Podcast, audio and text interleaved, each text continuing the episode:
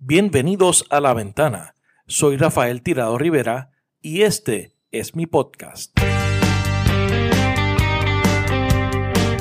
Trataremos de darle sentido a las noticias de la semana, hablaremos con datos y miraremos a Puerto Rico y el mundo desde una ventana diferente.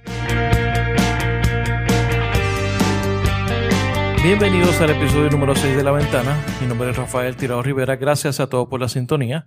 Hoy estaré discutiendo con ustedes lo que pienso son las tres noticias más importantes de esta semana. Se acabó el Don Puchet de Ricardo Rosselló con la Junta. Ahora andan de la mano en negociaciones hasta en Nueva York. Veremos lo que hay detrás de esto. Walter Higgins se destapa en favor de la energía sucia. Hay muchas fuerzas que empujan el carbón y el gas en la transformación de la Autoridad de Energía Eléctrica Hablamos un poco sobre eso también. ¿A quién beneficia la reforma contributiva de? Hoy tenemos una buena conversación con el amigo eh, economista, planificador y abogado Alejandro Soriano. Alejandro es mi amigo, trabajamos juntos en la legislatura y ha trabajado con pasadas reformas contributivas desde la legislatura y en la actualidad es asesor en la delegación del PPD en la Cámara de Representantes. Sabe que me puede seguir a través de las redes sociales como Rafael Tirado Rivera en Facebook, en Twitter y en Instagram. También puedes suscribirte a mi canal de YouTube, en donde podrás ver las entrevistas con la senadora Rosana López León y Alexandre Ocasio, aspirante al Congreso de Estados Unidos por el Bronx y Queens. Recuerda que este podcast sube todos los viernes y lo puedes escuchar a través de Apple Podcasts, Google Play, Stitcher y Podbean. Suscríbete, déjanos tu review, compártelo y danos las 5 estrellas si es de tu agrado. Así que comenzamos. Hoy, tanto los presidentes legislativos como el gobernador les pudieron expresar al presidente José Carrión en las cosas que estaban de acuerdo, las cosas que no se podían ceder, pero abriendo ese canal eh, de comunicaciones para, pensando en Puerto Rico, eh, lograr eh, que al final del día Puerto Rico tenga un presupuesto y un plan fiscal y existe un buen ánimo para poder lograr entendimientos y no seguir con esta eh, etapa de distensión que existe entre la Junta y el gobierno electo de Puerto Rico. La reunión en sí misma es un avance. ¿Cuál va a ser el resultado? Está por verse. Pero el gobernador está ejerciendo liderato en esa dirección. A mí eso me complace. Como acabamos de escuchar, tal parece que quedó atrás el Don Puches de Ricardo Rosselló con la Junta de Control Fiscal y el show del gobierno eh, con el tema del juego del presupuesto y los planes fiscales aprobados. Esta semana eh, hubo dos reuniones entre el gobernador Rosselló y el presidente de la Junta de Control Fiscal, José Carrión. Eh, la primera fue el lunes, en la cual participaron también el presidente de la Cámara y el presidente del Senado.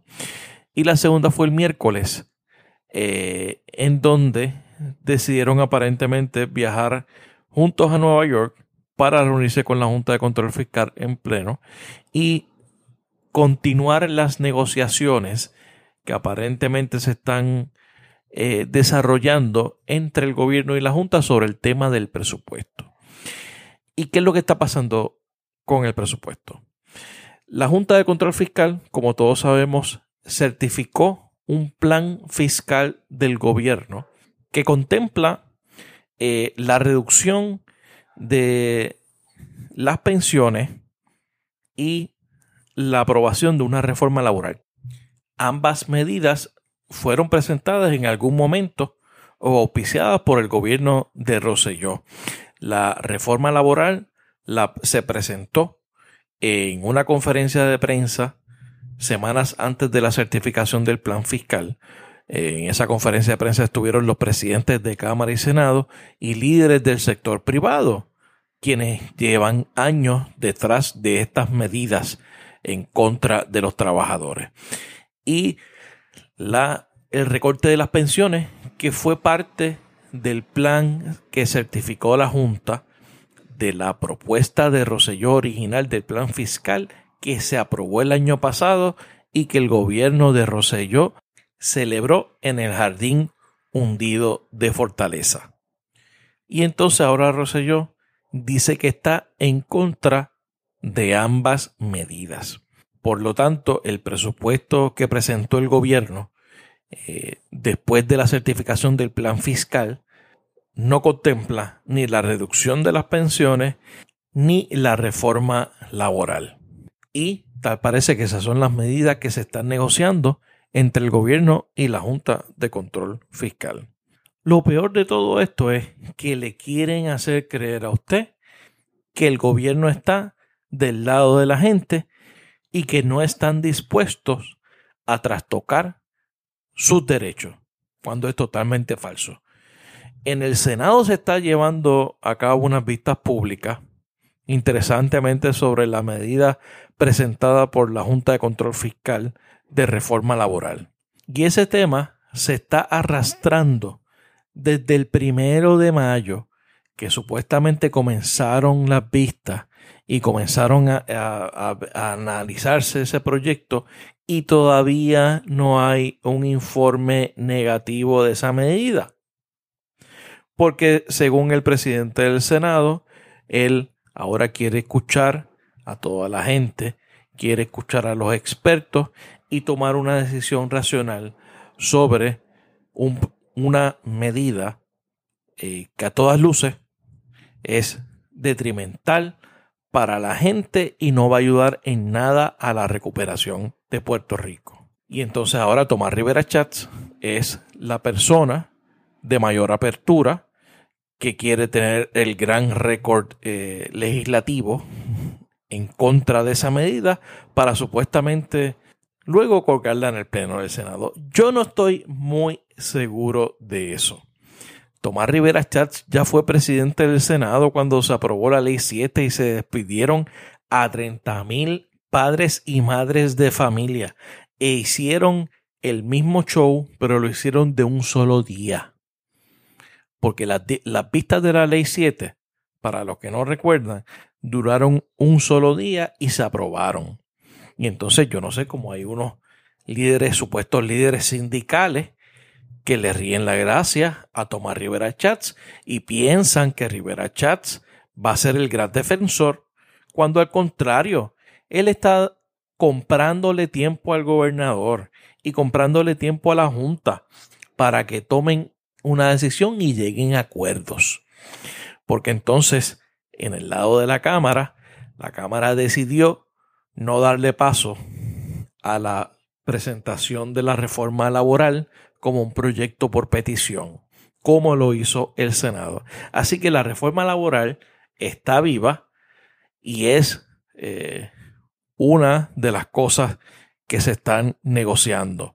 También se están negociando en el cuadre para cuadrar el presupuesto las pensiones del gobierno todo está sobre la mesa. La Junta de Control Fiscal y el gobierno de Puerto Rico tienen la misma agenda y están de acuerdo en lo que van a hacer. Lo único que hay alguna diferencia en cuanto a las fechas de aplicación de ciertas medidas o sobre la brutalidad de las mismas. Pero el gobierno y la Junta están de acuerdo en lo, en lo principal. O sea, la diferencia entre el gobierno es Ninguna, porque las medidas son similares. Eso lo estaremos viendo y lo estaremos comentando más adelante durante este podcast. Continuamos en la ventana. En primer lugar, yo les puedo presentar nuestra visión de lo que debe ser la, la red energética de Puerto Rico y entiendo que todos eh, la, han avalado. Nuestra expectativa es poder dar un salto no incremental, sino cuántico hacia 20-25% de la generación que se haga en renovables. Y tal parece que por mejor intencionado que esté el gobernador Rosselló eh, sobre el tema de energía renovable, por lo menos lo que ha dicho públicamente, tal parece que la realidad y ciertos actores no se lo van a permitir. Esta semana, el director ejecutivo y CEO de la Autoridad de Energía Eléctrica, Walter Higgins, dejó claro su respaldo y su endoso a la quema de carbón en Puerto Rico. Esto a través de una carta que envió eh, a la Comisión de Energía del Senado, en donde se está discutiendo un proyecto del senador Larry Seinhammer que pretende que para el 2028 eh, se elimine la quema de carbón como forma de producir energía en Puerto Rico. Y eso es algo con lo que yo estoy totalmente de acuerdo. En Puerto Rico tenemos una planta de carbón en el área de Guayama de la compañía AES que ha tenido una serie de señalamientos y se rehúsa a dar cara por la crisis de salud y por la crisis ambiental que está fomentando en el área de Guayama, especialmente en las comunidades más vulnerables y en las comunidades más pobres del pueblo de Guayama. El área de Puente de Jobo, de Puerto de Jobo, de Mosquito, esa zona está contaminada por los residuos de las cenizas de las plantas de carbón que se han esparcido de manera irresponsable por parte de la compañía por toda esa región. Y eso ha provocado una crisis ambiental en donde se ha contaminado los acuíferos y donde se está afectando grandemente la salud de la gente. Y eso también, esos mismos residuos son los que quieren seguir vertiendo en el vertedero de Tallaboa en Peñuela, en otra comunidad pobre. En otra comunidad pobre. Y entonces el, señor Higgins, que acaba de llegar aquí con un sueldazo de 450 mil dólares anuales, ahora respalda las operaciones de la AES en Guayama. Pero eso no, no, no se queda ahí. Eh, hace dos semanas estuvo por ahí el presidente de la Comisión de Recursos Naturales de la Cámara de Representantes en el Congreso de Estados Unidos, el congresista Rob Bishop. Y Bishop, entre otras, entre otras cosas que dijo eh, sobre la estadidad que no, no vale la pena entrar ni, ni recordar, eh, dijo algo que por poco pasa desapercibido durante la, una de las conferencias de prensa que estuvo aquí con la comisionada residente Jennifer González. Y es que Puerto Rico es el lugar ideal para establecer un hub en el Caribe de distribución de energía, pero no energía renovable como usted pensaría, sino a través de la importación de gas natural a Puerto Rico. Y obviamente no podemos olvidar que Bishop es de los grandes defensores de la energía de petróleo y de gas natural en el Congreso que esa es parte de su clientela importante en el Congreso y es la segunda industria que más donativos le hace a su comité de campaña. Las empresas de petróleo y de gas natural son las empresas que financian la campaña de este señor en el Congreso. Esos datos sobre Bishop lo pueden conseguir en mi blog eh, Así las cosas en el nuevo día, en donde le hago un perfil completo de este supuesto amigo de Puerto Rico, que lo único que quiere venir es venir aquí y participar del capitalismo del desastre que está fomentando la administración Trump y el gobierno local. Y eso, señores, y esa agenda no la podemos permitir. Ni la agenda de Higgins en favor de la quema de carbón, ni la agenda de Bishop a favor del gas natural. Puerto Rico tiene que comenzar a establecer una estrategia que nos mueva al desarrollo de energía renovable y que nos libere del el vaivén del mercado de los fósiles, que es energía que es sucia y a la larga es más cara por sus efectos sobre nuestra salud, sobre el ambiente y sobre el cambio climático, que es algo que hemos sufrido por causa de María. Continuamos en la ventana. La reforma contributiva busca una reducción de tasas contributivas para individuos y aquellos que trabajan por cuenta propia. Las, las reducciones más sustanciales que se hicieron en esta reforma son en las tasas contributivas de la clase media. Eh, en promedio van a, tener, van a pagar 20% eh, menos de lo que están pagando ahora. Alejandro Soriano, bienvenido a la ventana. Muchísimas gracias, Rafael Tirado, y saludos a los amigos que nos escuchan.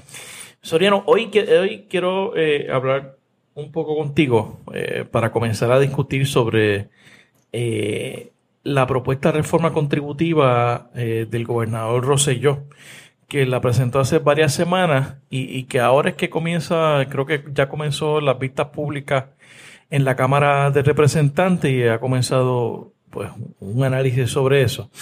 Y yo creo que en tiempos eh, en lo que estamos eh, viviendo, ¿no? De, crisis fiscal, de junta de control fiscal, eh, en donde el tema económico y especialmente el tema financiero del gobierno está en front and center de la discusión política en Puerto Rico.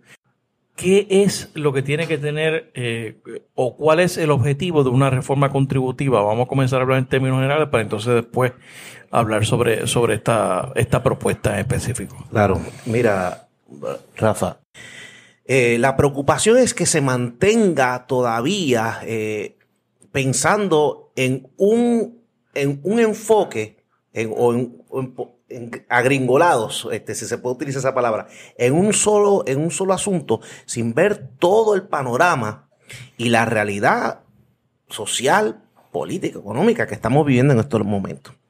O sea que empezando por lo básico, esto no es una reforma contributiva en realidad. Mira, vamos a ponerlo de esta forma.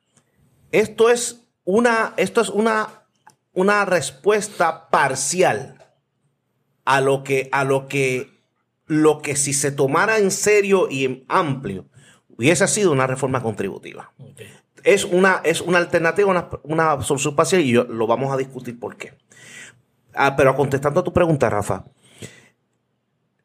eh, y de los estudiosos de la economía, los objetivos y los principios fundamentales de, lo que es una reforma o un, un, sistema, una reforma contributiva, tiene que tener lo siguiente de que haya una recaudación, adecuada de los ingresos. Cuando decimos adecuada es que conociendo las fuentes, pues se haga este, una, un esfuerzo para este, ir sobre, sobre esos recursos, para irlos este, administrando y distribuyendo eh, eh, para la toma de decisiones y, y, las acciones que se hayan de política pública.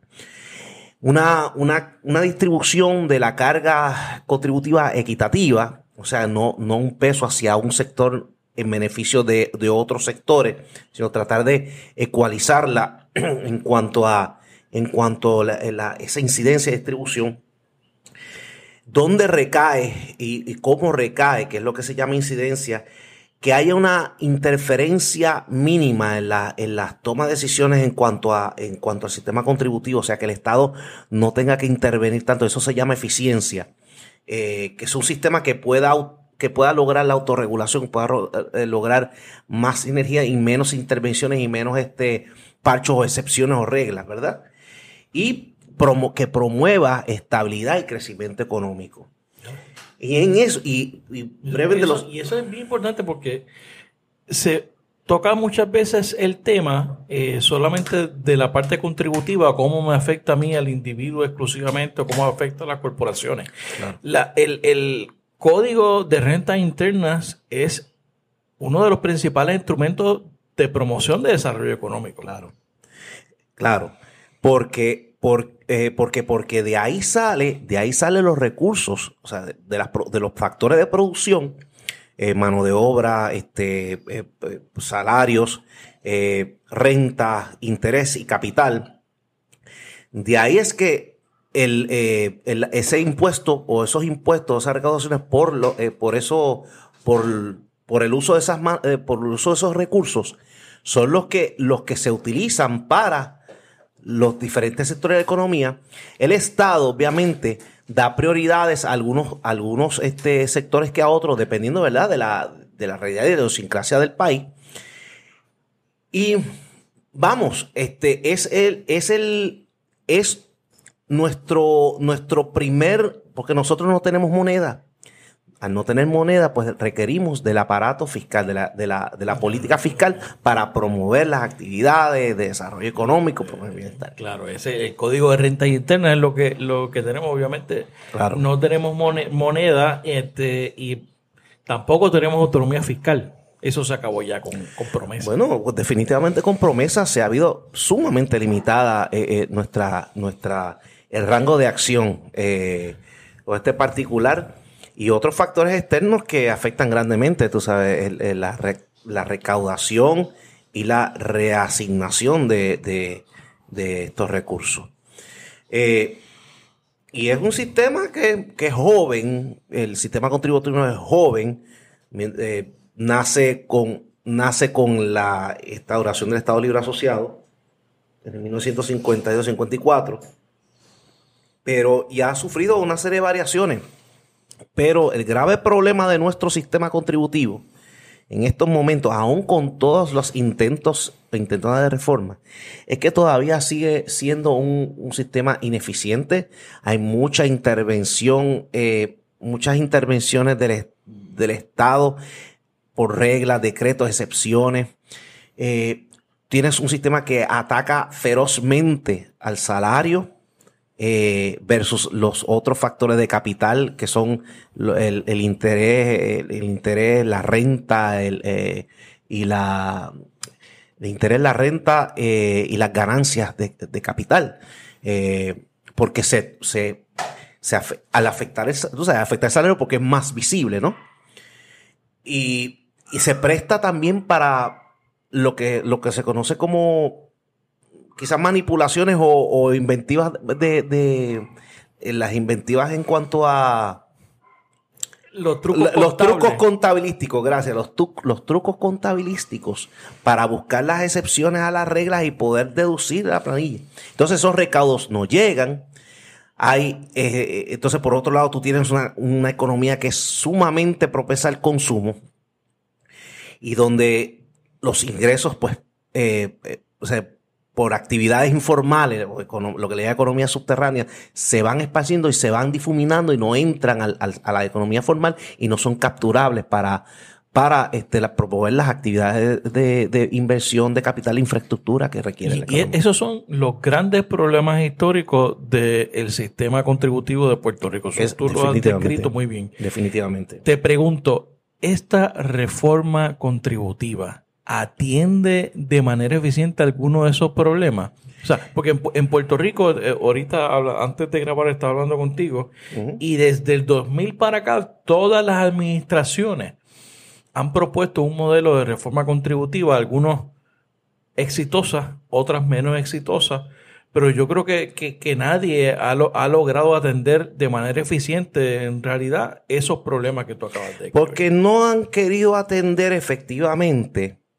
la realidad, y, vuelvo a repetir, no he, no querido atender la realidad de que no, de que al cargar tú todos los recursos fiscales este, eh, de Hacienda sobre eh, el ingreso de los individuos, particularmente lo que es este salario, cargarlo sobre eso y no mirar los elementos de las actividades que se están creando por ganar, eh, lo que es ganancia de capital, lo que es el consumo, este, las, cadenas de venta de producción de un bien.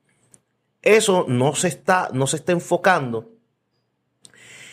Y con la, implantación de la implantación del impuesto de ventas y uso, que eso no estaba, eh, el sales tax, que es considerado uno de los, de los mecanismos más ineficientes. Y solamente atiende un evento que es el evento final dentro de toda la cadena de, este, de, un bien o de un servicio. Y al, al tú tener eso, entonces Hacienda, pues, poner todos sus recursos para buscar en todos los comercios de Puerto Rico si se están este si se está cobrando el IVA es, es un problema de ineficiencia de recursos ¿eh? entonces tú tienes eh, eh, nuestro sistema pues es ineficiente en eso no atiende, no atiende, no atiende esa, esa, esa carga excesiva sobre el, eh, sobre el salario, no atiende el, el, consumo, que es donde se está generando la mayor actividad. Eh, y también en cuanto a, en cuanto a lo, la, lo, que es, lo que es la contribución sobre ingresos corporativa, no se está atendiendo un tratamiento en función a los, al beneficio, al impacto económico que puedan llevar esto. Por ejemplo, que se, que se estructuren tasas contributivas basadas en elementos tales como generación de ingresos, generación de empleo, ventas, este, producción, ¿verdad? Aportaciones a la, aportaciones significativas a la sociedad, lo que se conoce como, como responsabilidad social empresarial. Y esos elementos, pues, no, no están. Esta reforma contributiva, o esta, o esta, esta intentona reforma contributiva, pues nos trae que proponen una, unas reducciones en, en las tasas contributivas este, a los individuos. Eh, lo, que hicieron es una, especie de, barajeo. Exacto. De, las tasas y de los brackets contributivos. De los brackets contributivos. a la gente, una gente que caía en una, ahora cae en otra.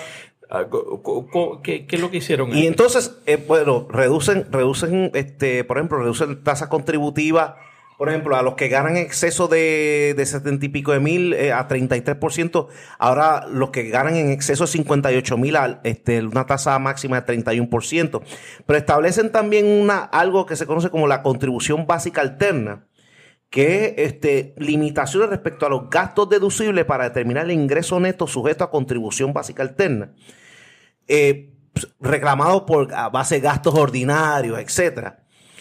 Eh, y también traen una, una cosa que se conoce como la contribución opcional, que es para aquellos que, para aquellos que están, lo que le llaman en Cuba los contrapropistas, acá en, Estados, Unidos, le llaman self-employed individuals o, individuos que este, trabajan por cuenta propia, que se les retienen el origen, pues darle un tratamiento contributivo particular, que es, por ejemplo, eh, usted puede optar por por una tasa contributiva, por este, rendir bajo tasas contributivas este, alternas o contributiva opcional, ¿verdad? Dependiendo.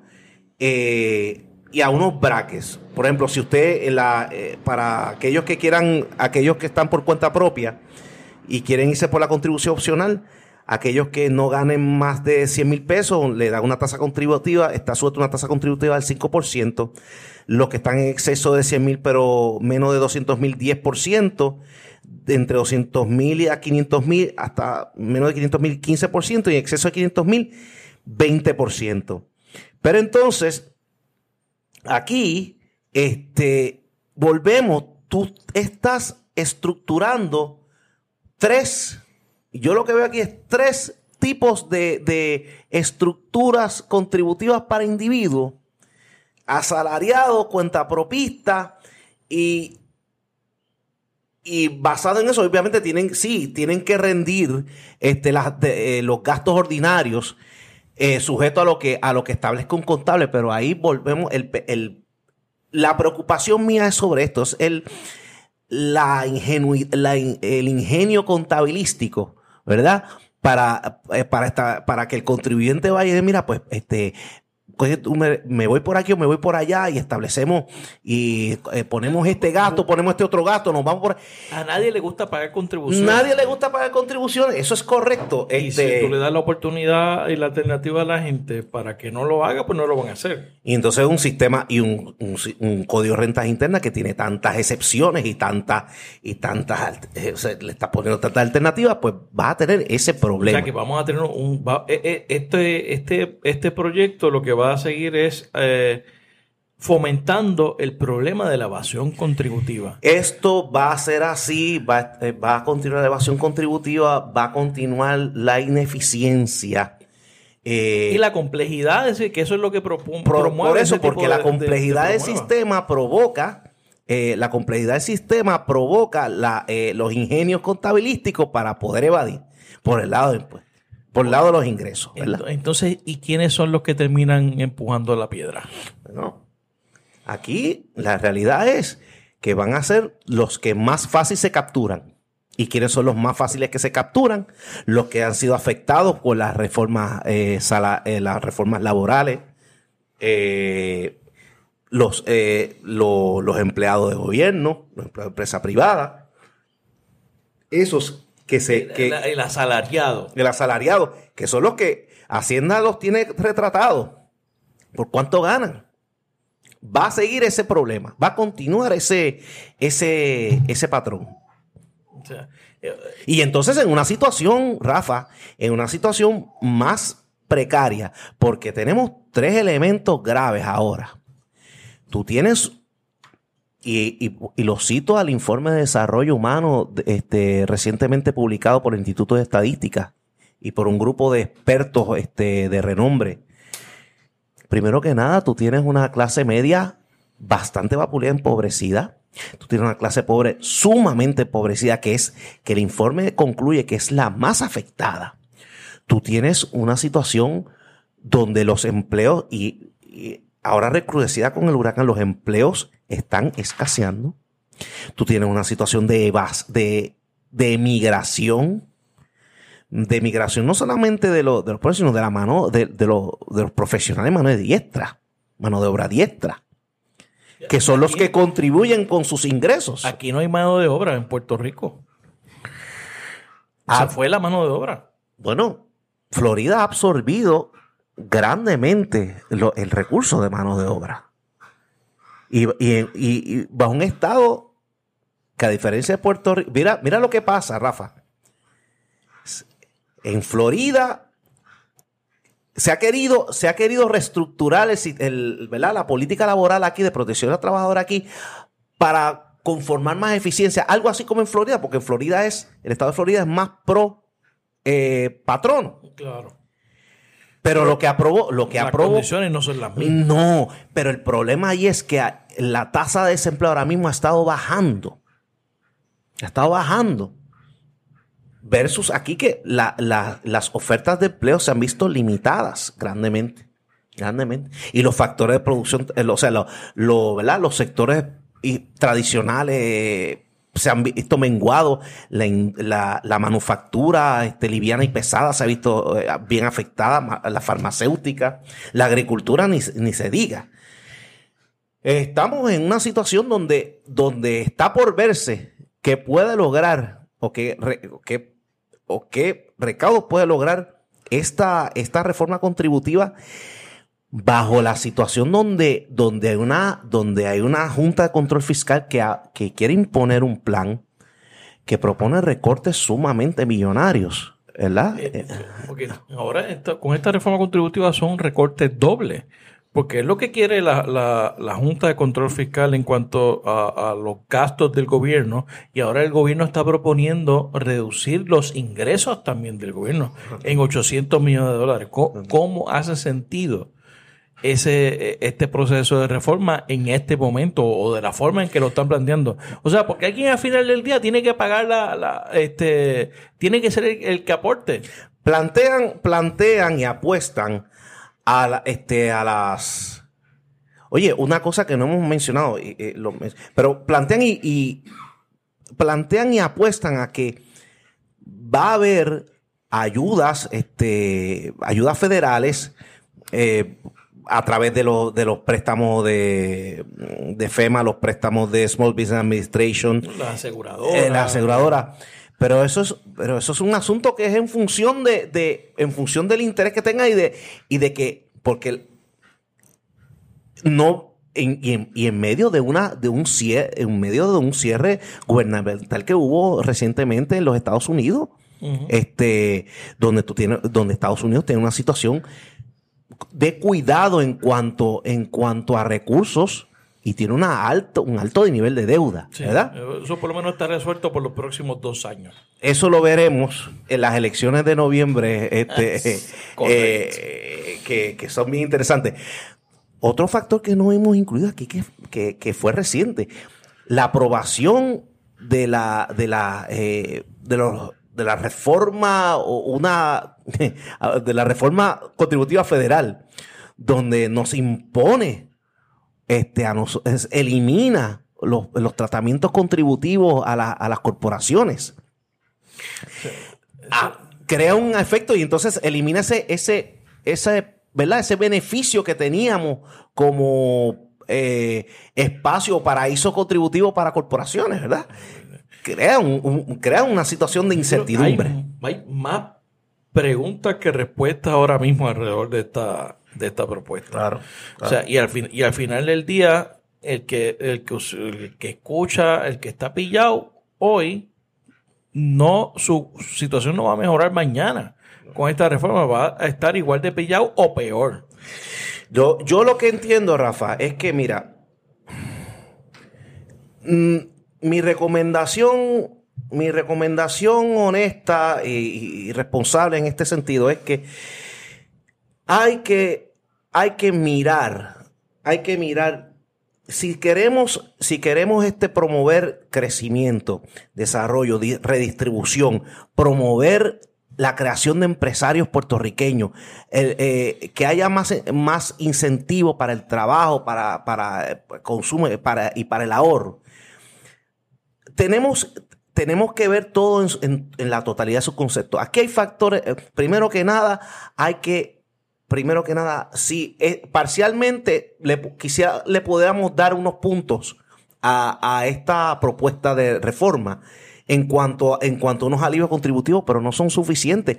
Porque No son suficientes. no son No suficientes. la por- carga de la gente. Porque, tú, porque hay, hay unos sectores, hay, por ejemplo, los sectores de, que ganan 58 mil, 60 mil o más, este, que, te- que están pagando más de un 33%. Que eso es lo que queda de clase media. Eso es lo que queda de clase media. Bueno, tuvieron que, tuvieron que aprobar una ley, una medida, una ley, la ley 20, eh, la 24, si no me equivoco, 2017, el- la ley de retorno de, este, de la clase médica, para darle unos incentivos de, ¿verdad? Un- mediante decreto de ah, eh, un alivio de hasta un 4% en, eh, eh, a, lo- a los médicos, pero aún así se están, eh, no es un incentivo suficiente. Porque, la, eh, porque hay otros elementos, por ejemplo, lo- el- el- los seguros de impericia son sumamente caros para los médicos ahora mismo. Pero tiene que, tiene que, hay que darle, hay que darle por lo menos ese, ese, ¿verdad? Ese beneficio de la duda en cuanto a, en cuanto que vamos a tratar las tasas contributivas de, eh, de los, individuos, pero no es suficiente. Hay que tratar el asunto de, de los impuestos al consumo y definitivamente el sales tax no es la alternativa. Hay que revisitar y revirar el impuesto al valor añadido, el impuesto al valor agregado, el IVA, que lamentablemente lo han demonizado, pero que es uno de los mecanismos que en la mayoría de los países ha sido efectivo para capturar, este, eh, capturar mediante, lo- mediante un impuesto a los márgenes de ganancia en la cadena de producción para capturar los ingresos. El- hay, hay que retomar esa hay propuesta. que retomarlo porque el, el sales tax no solamente va a un evento de producción y no captura y es sumamente ineficiente y el porcentaje de captación es mucho más bajo que bajo el IVA. Esto es probado, esto es probado. Tan es así, Rafa, y no sé si te acuerdas, este, una investigación de, del Congressional Research Service que confirma el, el problema que tiene el, este, el sales tax en cuanto a captación en los Estados Unidos. Se consideró en el Congreso sobre eso. Tercero, las, em- los- las empresas, o sea, la- el tratamiento contributivo a las corporaciones tiene que ser mirado desde un punto de vista funcional, utilitario, práctico de su rol, su, la aportación, la aportación a la economía y basado en los potenciales, ¿verdad? Eh, que, eh, que tenemos por, bajo criterios económicos, eh, generación de empleo, generación de producción, eh, aportaciones a, a- a- los retos. Que eso no está aquí. Backward forward linkage. Y- y- este, Y, y- y, eh, también me, me- otra cosa que me, que me preocupa es eh, el poder que se le está dando al secretario de Hacienda para este, eh, decidir o ofrecer estos tratos contributivos eh, se- según la propuesta presentada por el gobernador. Que eh, seguimos otra vez con la, con la fiesta de los decretos y, dar este incentivo eh, que no son basados en nada, que es lo que bueno, la, la nada por- tangible. Nada tangible, por ejemplo, así fue que así fue que agotamos los fondos del PRIF en, los, en las finales de la década de los 90, lo- lo- los fondos de incentivos agrícolas se agotó sin ningún tipo de fiscalización, eh, donde se estaban dando incentivos, créditos contributivos, que es un instrumento negociable,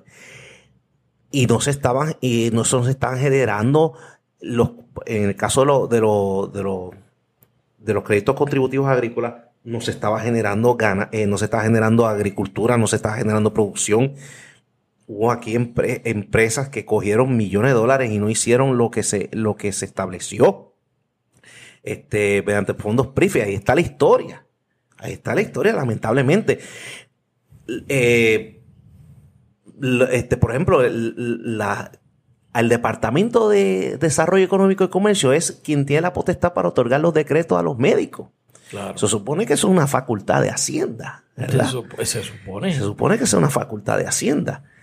De que todavía se, O sea, no, yo creo que el gobierno o no entiende la, las raíces de la crisis o no las quiere atacar porque tiene, está defendiendo unos sectores y otros intereses que no, que no son los que deberían de estar este, ayudando con esto. Yo lo que entiendo es que no, no se está tomando, no se está, no se está visualizando o no se está pensando qué país necesitamos o qué país que queremos aspirar a ser. Por lo menos el que queremos. O, el que queremos o cómo, o cómo lo vamos a sacar de este atolladero que tenemos. Definitivamente, definitivamente tú no puedes tener un, tú no puedes tener una estructura como, como, la, como este código de rentas internas y esta reforma es, es parcial, es fragmentada. Es un coladero, un coladero. Es otro coladero y no toma, no hace una, no hace unas presentas alternativas integradas, integradas de promover los factores de producción, de promover el empresarismo este, local, ¿ok? Este, de, de facilitar y bajarle las trabas al, al, empresario puertorriqueño. Hay unas cosas que hay que proteger, asuntos ambientales, asuntos laborales, pero hay unas trabas que, que, que, hay que sacar, que son sumamente este, onerosas y sumamente frívolas, que hay que eliminarlas para poder propiciar esto. Eh, y, en el caso de la mano de obra es, bochornoso porque esto es lo que está generando, esta imposición, este, este peso al, salario, lo que está creando es desincentivo al trabajo, más pobreza, más, emigración y no. Imaginación y, desigualdad. Y un incentivo a irse a las economías informales. Correcto. Soriano, gracias. Vamos a seguir este hablando sobre estos temas más adelante. Este, estoy seguro que contaré contigo para seguir eh, hablando de economía y todas estas cosas que no. Economía y otro, y otro tema más, eh, más, también más interesante. Sí, eh, termino y agradezco tu, tu entrevista. me un placer hablar contigo. Y nada, la invitación que podamos tener unas conversaciones sobre el, el estudio que desarrollaron este Instituto de Estadística, porque yo creo que si, mi, si las personas que tengan en su haber el, desarrollo de política pública en Puerto Rico puedan ver esto con claridad y, sin apasionamiento, se puede iniciar los pasos para una política pública o para un desarrollo, un mejoramiento del país integrado, ¿verdad? Pero tenemos que entender la situación de, nuestros recursos, de nuestra gente y de, y, de, y, y mirarnos frente al mundo de qué es lo que está, de qué es lo que estamos pasando. Si vemos, si estudiamos ese, ese informe bien, podemos, y podemos iniciar un proceso de cambio eh, fundamental en este país. Perfecto. Gracias, Alejandro. Muchas gracias. Gracias por escuchar este episodio de La Ventana. Sígueme en las redes sociales, búscame como Rafael Tirado Rivera en Facebook, en Twitter, en Instagram. La Ventana es una producción de Change Lab Media para Rafael Tirado Rivera. Hasta la próxima.